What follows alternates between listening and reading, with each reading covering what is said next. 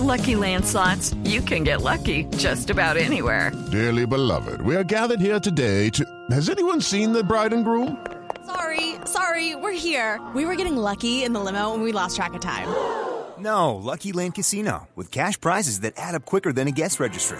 In that case, I pronounce you lucky. Play for free at LuckyLandSlots.com. Daily bonuses are waiting. No purchase necessary. Void where prohibited by law. 18 plus. Terms and conditions apply. See website for details. Desde la Comisión Segunda del Senado, encargada de los asuntos de seguridad nacional, se planteó la posibilidad para que los miembros de las FARC sean escuchados en el Congreso antes de firmar un acuerdo de paz con el gobierno. La noticia con Simón Salazar.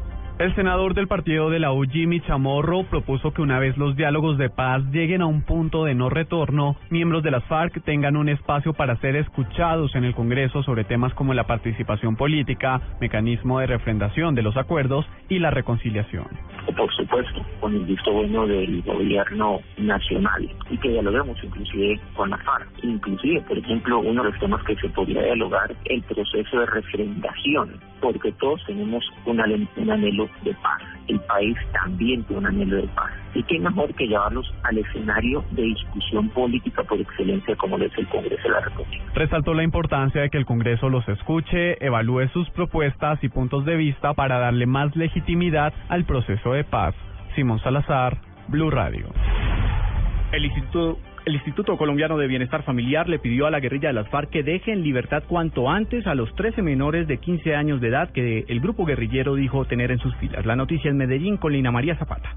Luego de conocerse el anuncio hecho por las FARC de entregar al gobierno nacional a 13 menores de 15 años de edad que hacen parte de la milicia, el Instituto Colombiano de Bienestar Familiar pidió celeridad en el proceso como un verdadero gesto de paz. Tenemos claro que todos los niños menores de 18 años son menores de edad y que ningún niño debe ser reclutado ni tampoco utilizado para fines bélicos. Por eso, desde el principio, lo que hemos dicho es que todos los niños tienen que ser liberados de forma inmediata y que eso es realmente un acto de paz. La funcionaria además desvirtuó algunas acusaciones de las FARC en el sentido de que los menores son utilizados para hacer labores de inteligencia. El anuncio hecho por la guerrilla de las FARC se da justo días después de que el grupo ilegal se comprometiera a no volver a reclutar a menores de 12 años.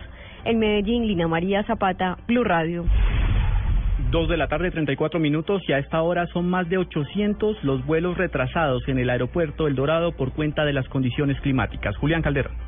A las 6 de la mañana, la baja visibilidad en el Aeropuerto Internacional El Dorado de Bogotá limitó las operaciones por espacio de una hora, lo que inicialmente se tradujo en retrasos y algunos desvíos, como el del vuelo AB248 que cubría la ruta Sao Paulo-Bogotá y el AB246 que aterrizó en el aeropuerto de Matecaña de Pereira, descubría la ruta La Paz, Bolivia-Bogotá. Los retrasos se mantuvieron, por lo que los 801 vuelos programados para hoy en el Aeropuerto Internacional Bogotano se han visto afectados con demoras significativas y que tienen incidencia en el cumplimiento de de las aerolíneas y en el normal desarrollo de la operación aérea en los demás aeropuertos del país. A esta hora el personal de control de tránsito aéreo de Aerocivil viene recuperando las demoras que fueron afectadas por el fenómeno meteorológico de esta mañana. Julián Calderón, Blue Radio. La Corte Suprema de Justicia dio un plazo de tres días para que se lleve a cabo la restitución de varios predios ubicados en el departamento de Antioquia, los cuales fueron adquiridos de manera ilegal por el ex jefe paramilitar Salvatore Mancuso. Nos informa Carlos Alberto González. Así es, pues la Corte Suprema ordenó la restitución a sus eh, dueños de un par de fincas que fueron expropiadas a través de amenazas por parte de los grupos paramilitares comandados por Salvatore Mancuso. Las fincas no hay como Dios y déjala quieta. Extensos eh, terrenos ubicados en Antioquia tendrán que ser devueltos a sus eh, propietarios en menos de tres días, según dictaminó la Corte Suprema de Justicia. Las fincas fueron robadas por los paramilitares en la década de los 90 en pleno furor de la violencia paramilitar militar en la zona del Urabá antioqueño. Las amenazas eh, corrieron a los dueños que vendieron eh, sus eh, propiedades a los mismos emisarios de los paramilitares. La Corte ahora ordena que Mancuso devuelva estos terrenos para reparar a sus víctimas. Carlos Alberto González, Blue Radio. Dos de la tarde, 36 minutos. El Cuerpo de Bomberos de Bogotá trata en estos momentos de controlar un incendio forestal que se presenta en los cerros de San Cristóbal. El reporte lo tiene Daniela Morales. Juan Camilo, las estaciones Bellavista y Restrepo acuden a atender precisamente un incendio en el Cerro de San Cristóbal. Esto es exactamente carrera 21 con calle 16 Este Sur, barrio San Blas. Además de esto, también el Cuerpo Investigativo de Incendios de Bomberos para establecer por qué habría iniciado la conflagración. Allí en este momento hacen acompañamiento dos, carro, dos carrotanques y tres máquinas que intentan extinguir el incendio para que tampoco se propague. Daniela Blue Radio. Las autoridades en Cali encontraron un cuerpo sin vida con señales de tortura y envuelto en un costal. El hecho ya es investigado. Nos informa François Martínez. En el barrio primitivo Crespo, centro de Cali, sobre el separador vial de la calle 26 con autopista sur, las autoridades hallaron el cuerpo sin vida de un hombre de sexo masculino, afrodescendiente, aproximadamente entre 30 a 35 años. Presentaba cinta transparente en manos y pies, además de aparentes signos de tortura. Las autoridades investigan si las últimas muertes sobre este sector de Cali corresponde a la reactivación de la guerra por el microtráfico entre las bandas conocidas con el alias del Cucho y la de Simón Bolívar. Desde Cali, François Martínez, Blue Radio. La familia del asesinado alcalde del Roble en la región de Sucre destacó el fallo que obliga a la nación a responder por la muerte del exmandatario. Ivette Salazar.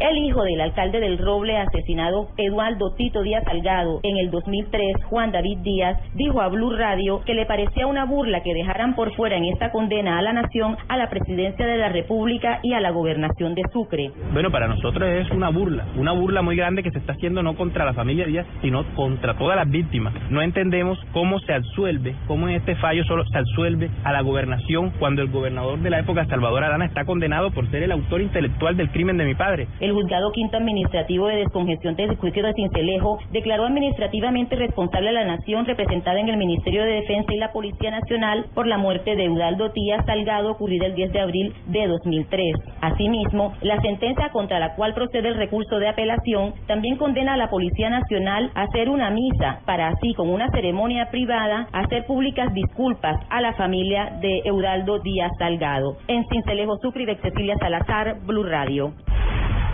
Las autoridades en Bucaramanga declararon la emergencia sanitaria en la cárcel modelo ante un brote de tuberculosis. El reporte lo tiene Javier Flores. Toda la población carcelaria y la administración de la cárcel modelo de Bucaramanga tendrá que utilizar tapabocas a partir de hoy para evitar que se aumente el contagio de tuberculosis en el centro carcelario. Ya hay cinco internos con la enfermedad, por lo que la secretaria de Salud de Bucaramanga, Claudia Amaya, declaró la emergencia sanitaria. Nos tiene especialmente preocupados con el manejo de alguna forma inadecuado que se ha dado a ciertos pacientes con tuberculosis. No se ha seguido el protocolo conforme se determina por parte del Instituto Nacional de Salud. Esto puede generar complicaciones en los pacientes. Luego, pues esto será sujeto de, de investigación por parte de los organismos de control. En la cárcel modelo de Bucaramanga hay 2.600 internos recluidos en seis patios y aunque los cinco internos contagiados con tuberculosis ya fueron aislados, se temen más casos. En Bucaramanga, Javier Flores, Blue Radio. En información internacional, Washington será el escenario de la segunda reunión entre las delegaciones de los Estados Unidos y Cuba para el restablecimiento de relaciones diplomáticas. Miguel Garzón. La vocera del Departamento de Estado de Estados Unidos, James Psaki, confirmó el anuncio que se conoció después de la visita de una delegación de tres senadores estadounidenses a Cuba, en donde se reunieron con el canciller cubano Bruno Rodríguez. En el encuentro que se realizó en La Habana estuvieron presentes los senadores demócratas Amy Klobuchar de Minnesota, autora de un proyecto de ley que busca eliminar el bloqueo de Estados Unidos a la isla, junto a Mark Warner de Virginia y Claire McCaskill de Missouri. Allí detallaron aspectos de la continuación de la mesa de diálogo bilateral que se desarrollará en Washington la próxima semana tal y como lo confirmó hoy el Departamento de Estado.